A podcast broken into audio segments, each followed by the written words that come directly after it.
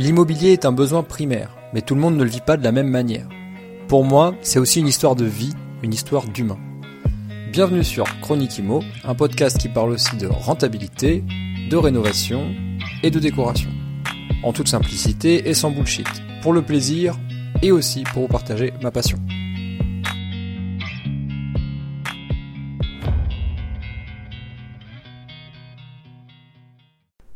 Salut à toi et bienvenue dans ce nouvel épisode de Chronique Imo. Aujourd'hui c'est un épisode un petit peu particulier parce que je suis euh, tout seul au micro et j'ai envie de te parler de ma première expérience en immobilier. Parce que c'est vrai que j'en parle pas souvent et tu t'es peut-être déjà demandé euh, comment j'ai fait pour, euh, pour démarrer en fait, comment mon histoire en immobilier a, a, commencé. Alors généralement on commence jamais par quelque chose de, de très gros mais tu vas comprendre que moi je fais un peu les choses à l'envers dans cette histoire. Donc euh, story time. Euh, aujourd'hui, je te raconte mon histoire et pourquoi j'ai acheté euh, mon premier achat immobilier. C'était un moulin, donc un bâtiment entier du XVIIe siècle. c'est un petit peu l'histoire de comment j'ai fait mes premiers 50 000 euros aussi, parce qu'il faut savoir que moi, je suis vraiment un fils de prolo. voire même un petit-fils de prolo, donc j'ai vraiment démarré tout en bas de l'échelle sociale avec pas un seul euro en poche. et beaucoup de lacunes en gestion financière, énormément d'erreurs et d'incompréhension de, l'économie de manière générale, aussi bien, euh, aussi, bien de l'économie personnelle que l'économie en général. Donc je vais raconter tout ça dans cet épisode. Euh, je vais faire en sorte qu'il ne dure pas non plus des plombes. Euh, l'histoire, elle est intéressante, mais il y, a y a forcément des conclusions et des, des, leçons à en tirer, donc je vais essayer d'aller rapidement là-dessus. Donc ça a commencé en 2012 en fait cette histoire hein, pour moi. Donc on est en 2022 au moment où j'enregistre cet épisode, donc ça fait 10 ans. Donc c'est aussi un, anniversaire, je vais y arriver. Et donc du coup, euh, je, trouvais, euh, je trouvais aussi ça intéressant, ça fait un petit rappel, un petit clin d'œil à, ces dix années de, passion.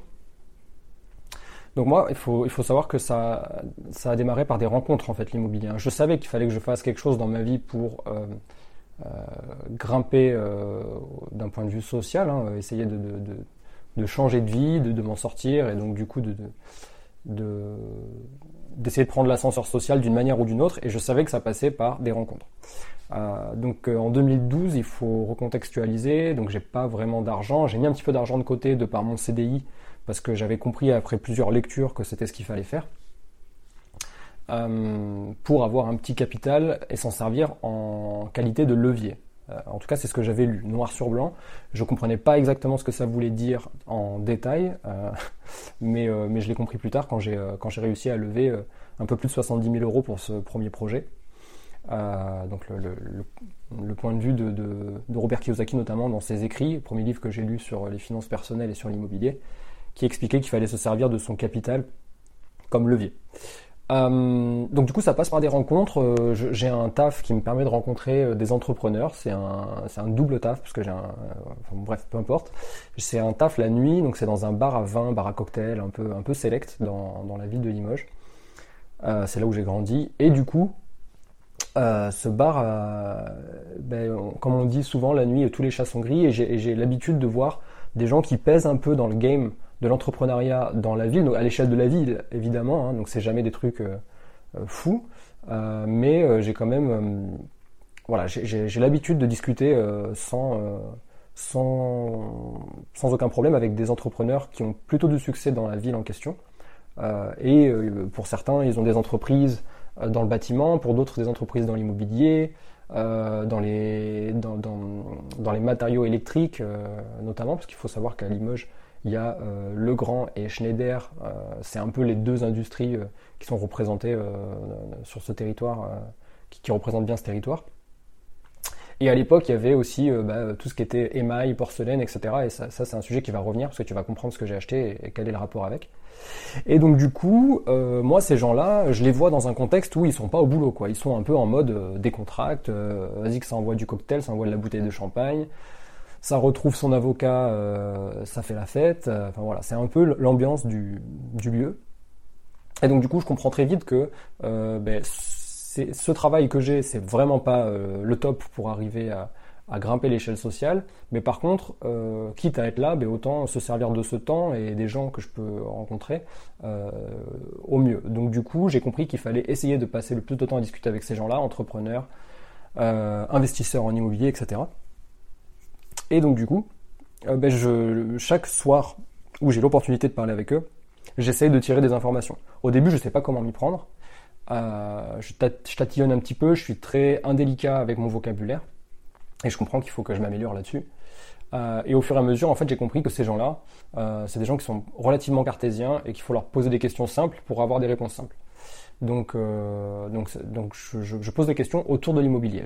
C'est à cette époque-là, j'ai vraiment compris que, à mon avis, par rapport à là d'où je viens et ce que je vais être capable de faire sur le court et le moyen terme, ça passerait d'abord par l'immobilier et que l'entrepreneuriat pourrait venir plus tard. Donc, je pose des questions autour de l'immobilier. Je rencontre aussi beaucoup de marchands de biens. Euh, je comprends que le marchand de biens, c'est un peu le, niveau au-dessus. Euh, c'est pas le boss de fin, mais c'est quand même euh, le, c'est, le niveau au-dessus dans l'immobilier. Et donc du coup, ces gens-là, ils connaissent, ils ont énormément de savoir. C'est des gros malins, et c'est avec ces gens-là que je discute pour savoir ce qui serait intéressant de faire comme première acquisition. Et ils prêchent tous pour l'achat-revente à cette époque-là. Moi, j'étais pas convaincu, mais ils disent tous, écoute, si c'est ta première affaire, achète un truc, rénove-le, revends-le tu ne seras pas taxé, tu vas faire tes premières dizaines de milliers d'euros, tu les auras dans ta poche et ça va te faire un bon capital de départ pour après acheter du locatif éventuellement ou faire des affaires un peu plus grosses euh, et un peu plus professionnelles. Donc bon, j'écoute, j'essaye de, de, de, mettre ça sur le papier, de coucher ça sur le papier et de me projeter sur des biens. Donc je fais beaucoup de visites, beaucoup de recherches à cette époque-là. Donc on est en 2012 et de par le biais des rencontres et, euh, et euh, notamment de mon, mon, ancien employeur, etc., qui avait énormément d'immobilier et aussi certainement beaucoup de dettes, euh, ben je rencontre quelqu'un euh, qui euh, est vendeur de beaucoup de bâtiments, beaucoup de lots, que ce, soit, que, ce soit, sur Limoges, la ville de Limoges, ou, ou des communes aux alentours. donc, et donc ce notable euh, qui a un statut social très élevé dans la communauté. Et c'est à partir de ce moment-là où je peux plus euh, trop euh, rentrer dans le détail de qui il s'agit et de qu'est-ce que cette personne faisait et fait aujourd'hui. Et donc bref, cette personne, on, il se trouve que je la rencontre, je la vois de temps en temps, et cette personne me dit, écoute, oui, j'ai plusieurs trucs, je peux te faire visiter un truc que j'avais déjà visité, mais un peu en mode accompagnateur de quelqu'un qui avait un plus gros projet. Euh, j'avais déjà visité les lieux dans les grandes lignes, et là, euh, je reviens sur place, et il s'agit d'un moulin. Ouais, ouais, un moulin.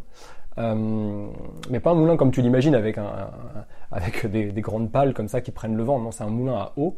Donc ça veut dire que c'est un moulin euh, qui fonctionne sous forme de, euh, qui fonctionne avec la pression de l'eau.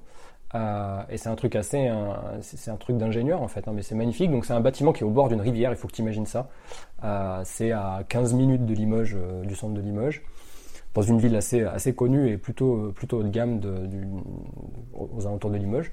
Et donc du coup, euh, c'est un ensemble de bâtiments qui représente un moulin, et donc tu pourras le googliser et tu le trouveras facilement, ça s'appelle le moulin de fer, comme le, matériau, hein, le fer, FER. Et, euh, et, ce moulin de fer, il est donc euh, en vente, mais euh, c'est un démembrement. Donc en fait, tout n'est pas en vente, une partie est en vente, et notamment euh, lui, il veut vendre un bâtiment. Moi, à la base, je veux acheter un appartement, tu vois. Donc, je veux acheter un appartement. Euh, je vais acheter euh, donc du coup un lot. Il me fait visiter plusieurs trucs. Dans tout ce que je visite, tout de suite, j'ai le coup de foudre pour un lot en particulier. Il me dit alors là, c'est pas vraiment un lot. On a l'impression comme ça, mais en fait, tu vois, je viens de tomber ce mur-là. Il faut tout raccorder, mais en gros, ça c'est deux lots. Si tu veux l'ensemble, on, peut faire en sorte de, vendre les deux lots. mais il faut que tu t'imagines qu'il y a un mur en fait à cet endroit-là et tu peux pas acheter juste un des deux lots, moi ça me convient pas, c'est trop petit, ça me fait pas rentrer assez de cash. Enfin voilà, lui il avait aussi une, contrainte de, de, cash à rentrer dans sa SCI. Donc il voulait absolument vendre les deux lots ensemble ou, ou rien du tout. Voire même plus, il voulait vendre l'ensemble du bâtiment. Donc faut que tu imagines ces deux lots l'un à côté de l'autre, donc euh, l'équivalent de deux T2, euh, des petits T2. Et au-dessus de cette surface-là, il y a un grand appart en mezzanine, et en dessous, il y a aussi un grand appart, mais en friche en fait. C'est même pas donc du coup en dessous, c'est au niveau rez-de-chaussée. Moi, je suis au niveau 1 en fait, si tu veux. Euh, D'ailleurs, c'est un niveau 1 qui est en réalité un niveau 0 parce qu'il est accessible via une passerelle pour les personnes handicapées. Euh, et c'est vraiment, enfin bref, il y a plein de choses qui font le charme de cet endroit-là. Il y a notamment les accès, le bâtiment, la vieille pierre, euh, l'aspect extérieur. C'est un bâtiment classé au monument de France, un bâtiment du, XVIIe siècle. Je vais te lire après l'historique que j'ai ici avec moi. J'ai réouvert le dossier historique qui me provient directement de mon notaire. Et, euh, et sur euh, cette euh, rivière, donc qui s'appelle l'Exette, euh, sur cette rivière donne euh, la terrasse des, des, lots que j'ai été sur le point d'acheter. donc 50 mètres carrés de terrasse, vue plongeante sur, sur la rivière, rivière avec à cet endroit-là un dénivelé pour créer de la pression, pour créer une arrivée d'eau plus forte, avec une espèce d'embouchure et un, comment on appelle ça un, Je vais le retrouver. Enfin bref, un mécanisme à l'ancienne avec une manivelle qui permettait de lever ou de... Ah, une écluse, voilà, ça me revient, une écluse qui permettait de lever ou de descendre du coup cette écluse et donc du coup de, contrôler la pression de l'eau. Enfin bref, un truc complètement incroyable. Moi, je suis sous le charme euh, et je veux ce lot-là. Euh, donc les discussions avancent, c'est quand même assez long, ça prend plusieurs semaines. Euh, et, le vendeur me dit, moi, je peux te le faire à ce prix-là, qui, qui, était aux alentours de 90 000 euros. Et moi, je lui dis, bah, c'est trop cher, j'y arriverai pas. Il m'a dit, pour faire mieux, là, je vais vraiment dans les grandes lignes, parce que ça sert à rien que tu connaisses le détail de tout ça. Mais en gros, dans les grandes lignes, il me dit trouvez-moi des associés pour euh, séparer ce bâtiment complet, donc c'est-à-dire acheter le lot au-dessus et le lot en dessous. Et donc ce bâtiment-là, on le sort de la copro et on crée une copro indépendante euh, pour ces trois appartements. Euh, et je vous vends ça avec les places de parking. Et donc du coup, tout de suite, ça ressemble à une meilleure affaire. Pourquoi? Ben, Parce qu'il veut nous vendre plus de mètres carrés. Je dis nous parce que tu vas comprendre qu'il y a des associés après. il veut nous vendre plus de mètres carrés à un meilleur prix au mètre carré. Donc du coup, tu comprends bien que moi, ça m'arrange euh, et ça va arranger les affaires aussi de mes associés plus tard. Donc, euh, donc du coup, euh, je lui demande quel est le prix sur lequel on pourrait s'arranger. Et là commencent les choses un petit peu délicates parce que moi, je, je, veux un prix et lui, il veut une solution en fait. Il veut un projet signé. Donc j'ai ni les associés ni le, le, prix exact. Donc dans les deux cas, je suis bloqué parce que pour aller chercher des associés, il me faut un prix au mètre carré, et lui pour euh, pour qu'il me donne un prix au mètre carré, il veut des associés. Et donc en fait, l'opération séduction, elle s'est faite avec des gens que tout le monde connaît. Donc ça s'est fait avec des, euh, des amis à moi. Euh, et, du coup, ces amis, il fallait que dans le même dans le même temps, ce soit des gens que lui il connaisse pour être rassuré. donc je trouve ces associés. Je rentre pas dans le détail des associés aujourd'hui, c'est pas le moment.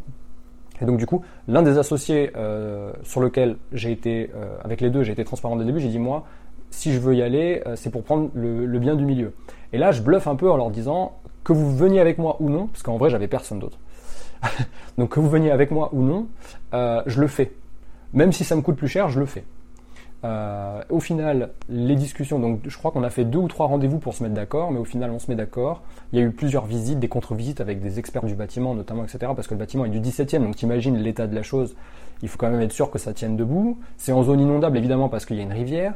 C'est un, il y a un passage d'eau sous le bâtiment parce qu'il y a un tunnel qui amène à une turbine pour faire, pour activer le moulin. Donc du coup t'imagines que c'est, Enfin voilà, il y a tout un tas de contraintes qui font que bah, y a du temps entre le, début de la discussion et la négociation. Au final, euh, l'un de ses amis achète le bas, moi j'achète au milieu les deux lots pour en faire un grand appart magnifique, et au-dessus pareil, grand appart magnifique, c'est un ami qui l'achète.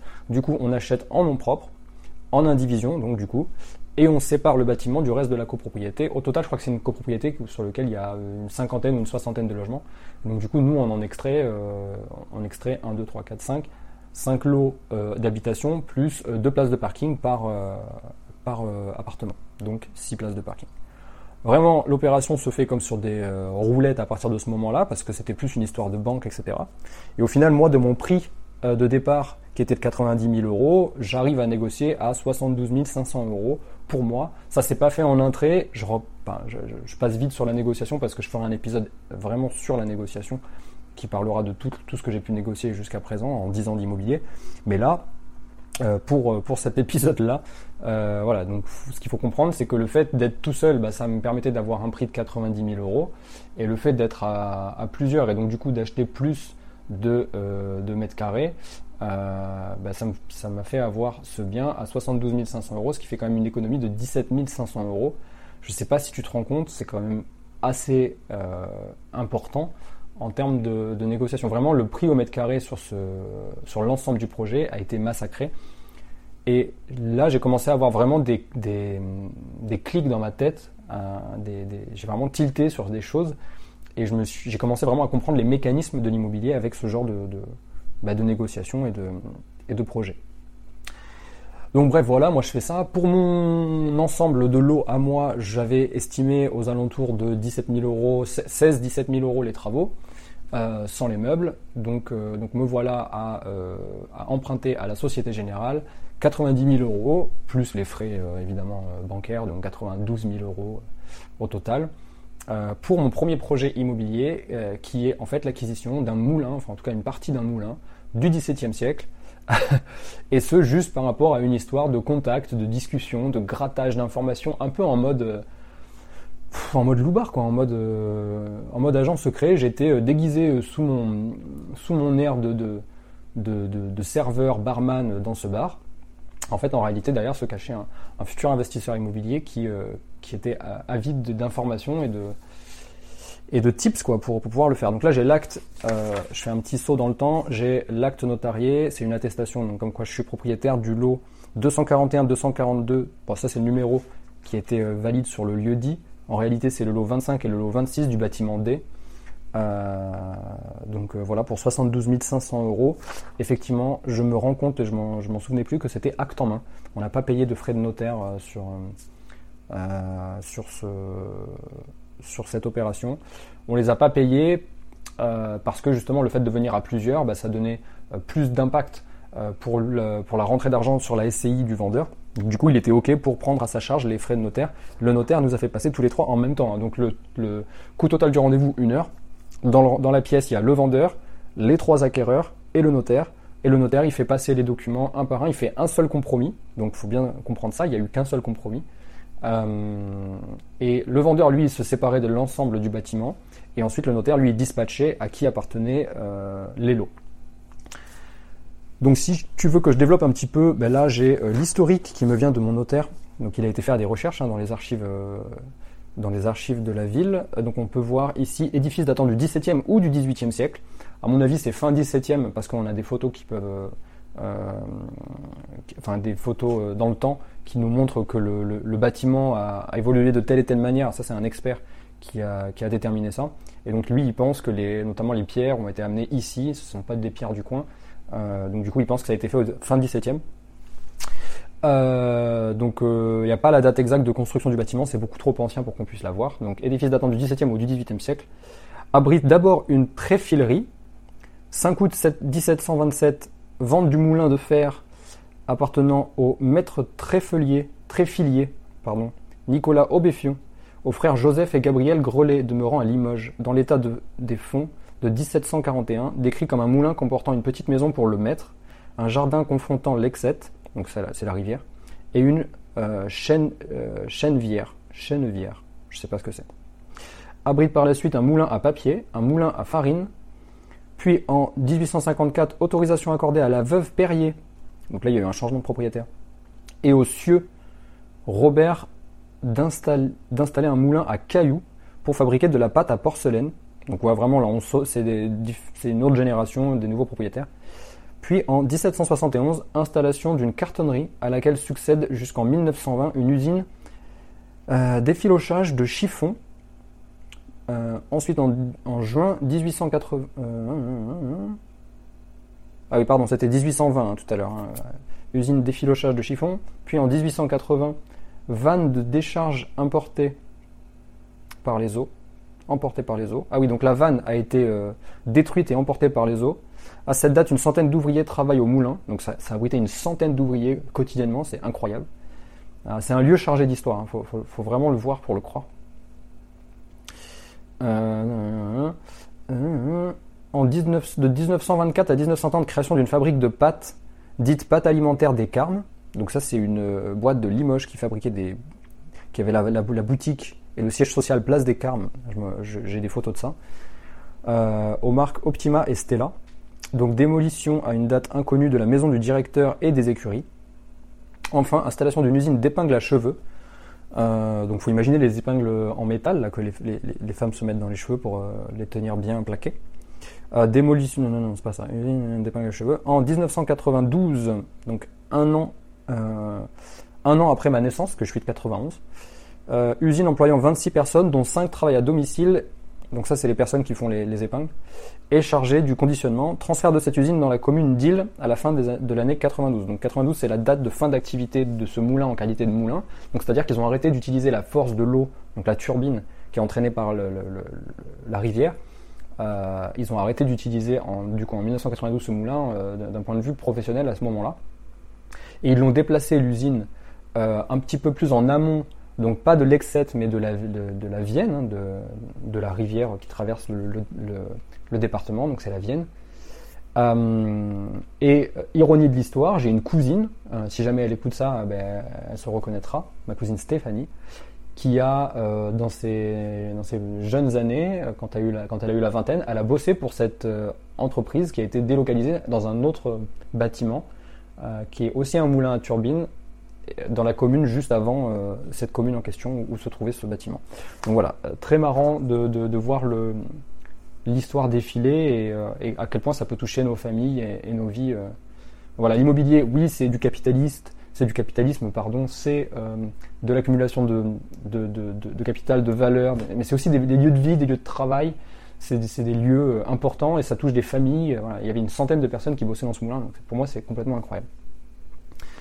Bref, du coup ça c'est l'historique du bâtiment. Euh, il faut imaginer vraiment un bâtiment euh, industriel, donc c'est-à-dire euh, mur en pierre, donc grosse pierre apparente, structure consolidée par des du métal, hein, vraiment, donc des, structures métalliques, aussi bien à l'horizontale qu'à la verticale. Il y avait des machines, j'imagine, très lourdes, en fonte, en fer, qui étaient là pour, créer tout, ce dont le moulin a pu créer.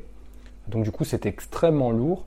Et euh, au milieu de, l'appartement, moi, dans deux pièces, il y avait des, colonnes métalliques type Eiffel. Donc là, ça va te parler si tu vois ce que c'est un peu l'époque où on, on, montait des espèces de, colonnes et pour la, rendre plus solide, on l'a, on l'a cisaillé en, avec des, des, des, morceaux de fer un peu plus petits comme ça, euh, façon Eiffel, donc euh, un peu comme la tour Eiffel, ou comme les ponts Eiffel par exemple.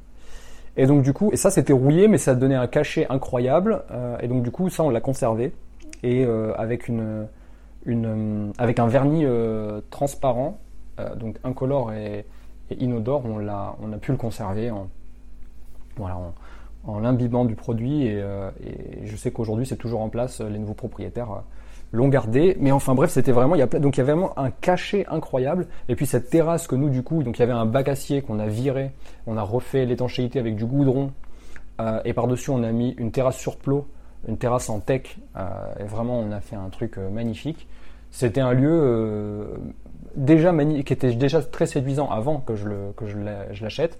Et euh, quand on l'a revendu, il a créé le coup de cœur chez nos acquéreurs. Donc là, on passe à la, à la partie qui est, très intéressante pour, toi si jamais tu te projettes sur ce genre de, projet, d'achat-revente, enfin bon, bref, peu importe.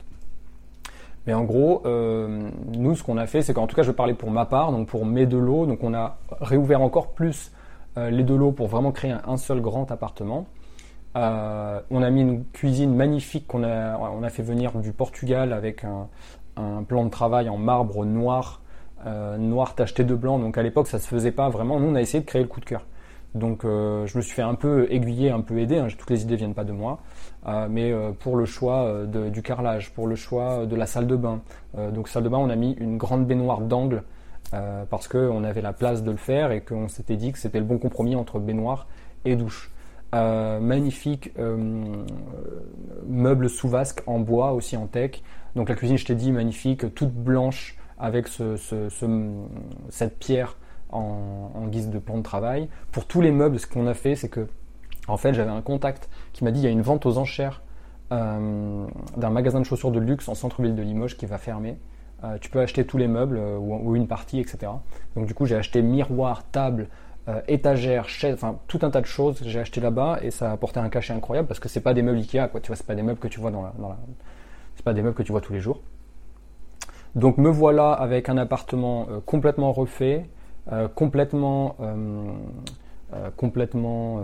décoré avec beaucoup de goût et, et, une magnifique terrasse. Et donc du coup j'ai un super produit à vendre.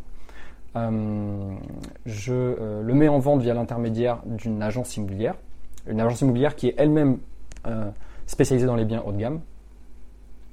Et donc du coup, je euh, voilà, donc je revends le bien quelques mois plus tard. Donc je t'épargne les détails vraiment, tout ce qui est administratif, peu importe, on s'en fout. Évidemment, il y a eu beaucoup de travaux, évidemment, il y a eu beaucoup de galères, évidemment, il y a eu beaucoup de contraintes, euh, mais euh, mais j'ai su les gérer et c'est quelque chose qui est qui, m'a apporté énormément pour pour mes, futurs projets.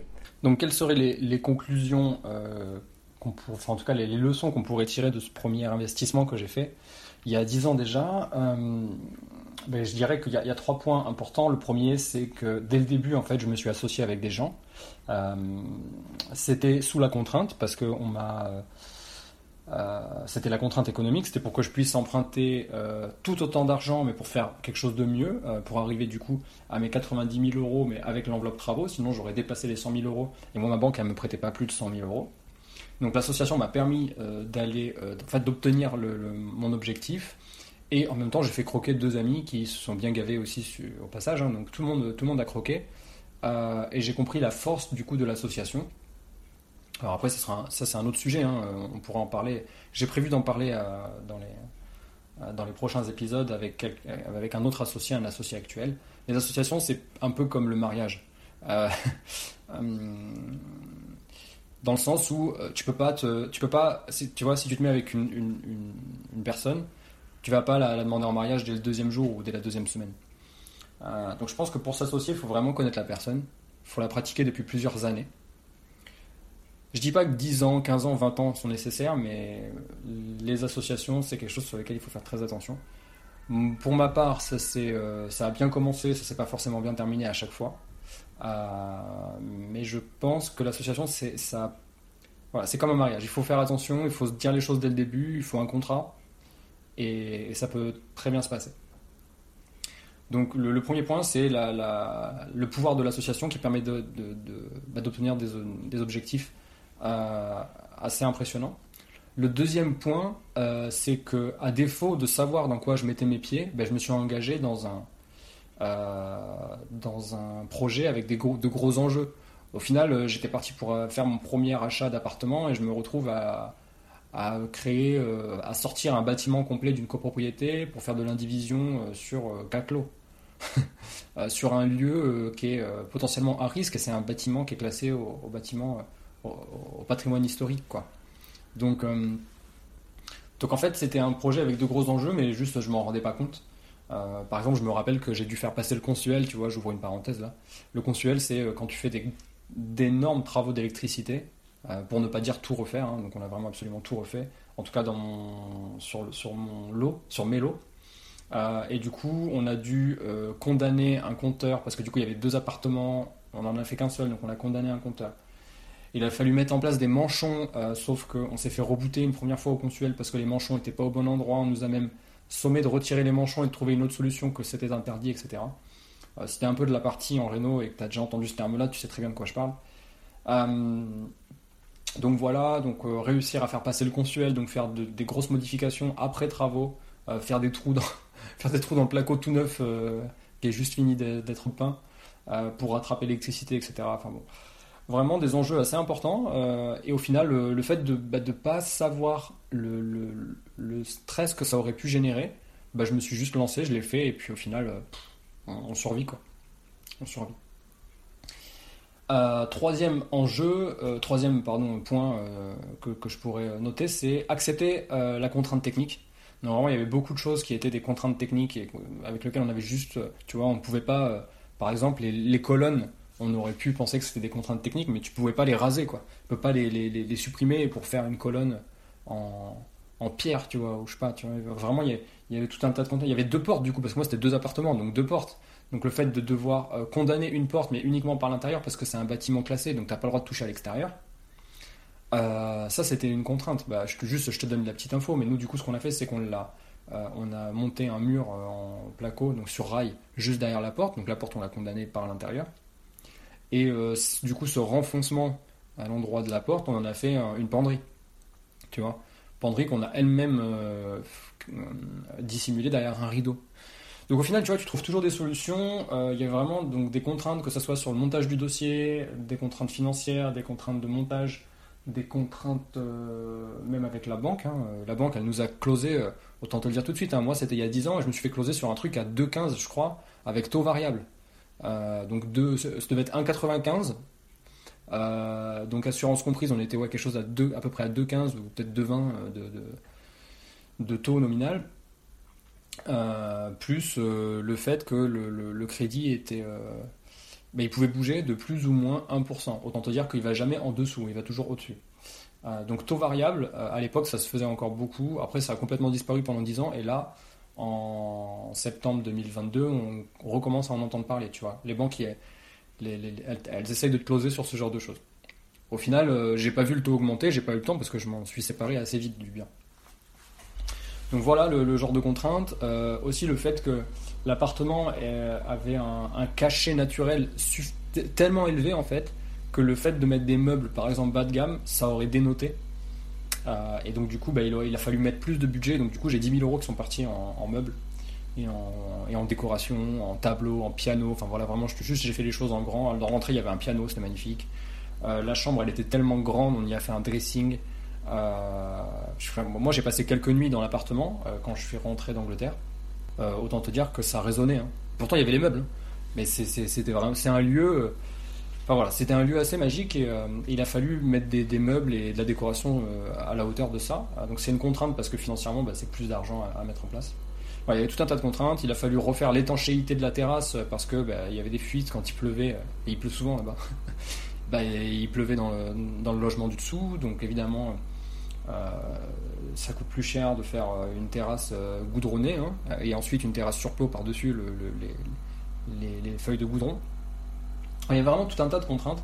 Euh, et au final, euh, le fait de les accepter, de les digérer euh, à chaud et juste de, passer à autre chose, de te dire ok bon ça on va trouver une solution, on met en place les, solutions, c'est quoi la prochaine étape? Vraiment de, moi c'est un, état d'esprit que je conseille d'avoir dans l'immobilier mais dans n'importe quel type d'entrepreneuriat, c'est le fait de prendre beaucoup de décisions et de les prendre vite. Dans le sens où plus tu prends de décisions, plus tu as de chances de prendre de bonnes décisions. Parce que tu vas t'aguerrir euh, au fait de prendre des décisions. Et avec le temps, et le, tu vois, c'est à force de faire que tu parfais. Que tu parfais. Et donc, du coup, euh, il y a forcément des choses qu'on a mal fait. Euh, mais il y a aussi beaucoup de choses qu'on. tu vois, par exemple, juste, je, me rappelle d'un truc, une décision sur laquelle je pense qu'on a mal fait. Il y a, lors des travaux, on, je sais pas comment on s'est débrouillé, il y a une baie vitrée qu'on a cassée. C'était le double vitrage, c'était déjà neuf on l'a cassé, bref, il y a un truc qui a, touché la baie vitrée, ça l'a pété. Bon. Et là, on a fait appel à une entreprise qui a pignon sur rue euh, et euh, qui nous a fait un devis. Euh, visiblement, on avait quelqu'un chez eux, donc on a eu une réduction, mais le devis était quand même hyper salé. Et la porte-fenêtre, pour faire du sur-mesure, bah, il fallait, il fallait attendre, si je dis pas de bêtises, deux mois pour l'avoir. Enfin bref, ça nous a, ça nous a plombé le chantier, etc. Et vu qu'il faisait froid, euh, bah, euh, le gel rentrait à l'intérieur. Enfin, vraiment, tout, un tas de galères. Et visiblement, euh, après, avec le temps, donc au total, moi, à ce jour, j'ai, aidé à monter 16 projets, que ce soit les miens ou ceux des autres. Donc j'ai, développé 16 projets immobiliers. Et avec le temps, je sais maintenant que par exemple, cette fenêtre, on aurait pu refaire juste le battant et non pas la fenêtre entière. Donc ça, je l'ai su que après. On aurait pu faire refaire juste le battant ou les vitres du battant parce que la structure n'était pas abîmée, c'était juste vraiment le verre.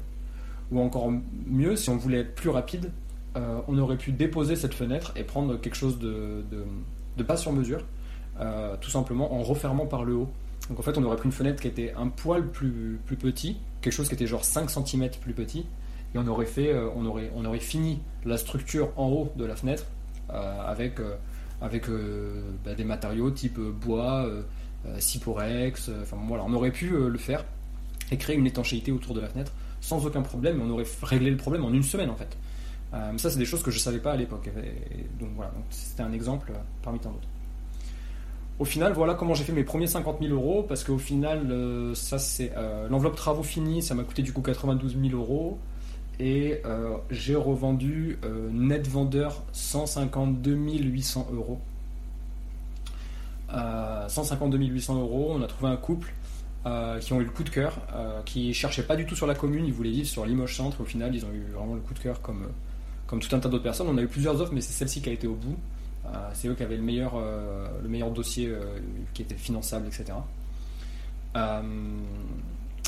et donc, du coup, si tu fais les maths, eh ben, tu te dis qu'il bah, n'y a pas 52 000 euros, mais bien 62 000 euros. Oui, mais il faut que tu te rappelles que moi, j'avais sorti de ma poche 10 000 euros pour faire tout ce qui était meubles. Euh, meubles, décorations, enfin voilà, payer des gens pour faire des, trucs, des, bricoles. Donc au final, j'en ai mis quand même un petit peu de ma poche. Donc euh, j'étais euh, en net net, il restait vraiment 50 000 balles. donc il y a 10 ans, j'ai fait mes premiers 50 000 euros comme ça en immobilier, ce qui m'a permis de rebondir sur deux nouveaux projets derrière que j'ai pu financer en propre. D'ailleurs, j'ai une petite anecdote par rapport au, moment où la vente, l'acte authentique s'est fait, donc pas le compromis, parce que pour le compromis, j'étais pas là, j'ai fait une dérogation euh, euh, pour que quelqu'un puisse signer à ma place. Euh, et moi, j'étais présent pour l'acte authentique. et lors de, l'acte authentique, l'acheteur, en fait, il a, je pense qu'il voulait revenir en arrière, mais il l'a pas fait. Il voulait revenir en arrière, pourquoi? Parce que il a, du coup, entre temps, il a appris le prix d'achat euh, et je pense que ça lui faisait mal en fait que je, fasse 50K sur une opération. je pense que même pour lui, il pensait que c'était pas possible. Et donc, du coup, le fait que moi, ça m'arrive alors que j'étais plus jeune que lui, euh, c'est quelqu'un qui a beaucoup d'ego, euh, qui est un peu connu sur, le, sur, le, sur le département, de par son métier et de par voilà, la, personne qu'il est, il, était assez connu. Je pense que ça lui a fait mal. Et du coup, il a, chipoté sur tout un tas de trucs. Par exemple, il y avait un parasol qui était censé être fourni dans la liste des meubles, parce que j'ai vendu le bien meublé. Euh, il y avait un parasol à l'extérieur, mais il y a eu un coup de vent ou un truc ou un épisode euh, vraiment euh, tempétueux. Et donc, du coup, le, parasol a été cassé visiblement. Je sais pas. vraiment, le coût du parasol, c'est 70 balles, quoi, peut-être 100 balles. et donc, il a fait une petite crise devant le notaire pour ça. Voilà, donc il voulait un, chèque du coup du, du montant du parasol pour, pour être sûr, parce que sinon il croyait pas qu'on allait le rembourser, qu'on allait changer le parasol, enfin bref. Donc un appartement incroyable, euh, mes premiers gros, euh, mon premier gros retour sur investissement, ma première expérience, euh, mes premiers associés, mon premier projet. C'était un petit peu l'histoire d'aujourd'hui. J'espère que ça t'a plu. Si tu as des questions par rapport à ça, bah, tu peux toujours me les poser dans, en DM sur Instagram à Chronique Imo Podcast c'est le nom de l'Instagram. Euh, d'ailleurs, on répond toutes les semaines à une question d'un auditeur. Euh, et là, on va répondre à la question de Paco Rabin. Euh, Paco-du-bas Rabin, Insta. Je tiens à préciser que j'ai adoré ton pseudo, Paco. Paco Rabin. Paco qui nous dit Je suis pas encore investisseur, mais avec les conseils, je devrais me lancer rapidement. Avec le Covid et la crise actuelle, que penses-tu des colocations par rapport à ce mode d'exploitation? Alors je pense qu'il manque un mot, euh, ou alors tu veux juste me demander qu'est-ce que je pense du mode d'exploitation?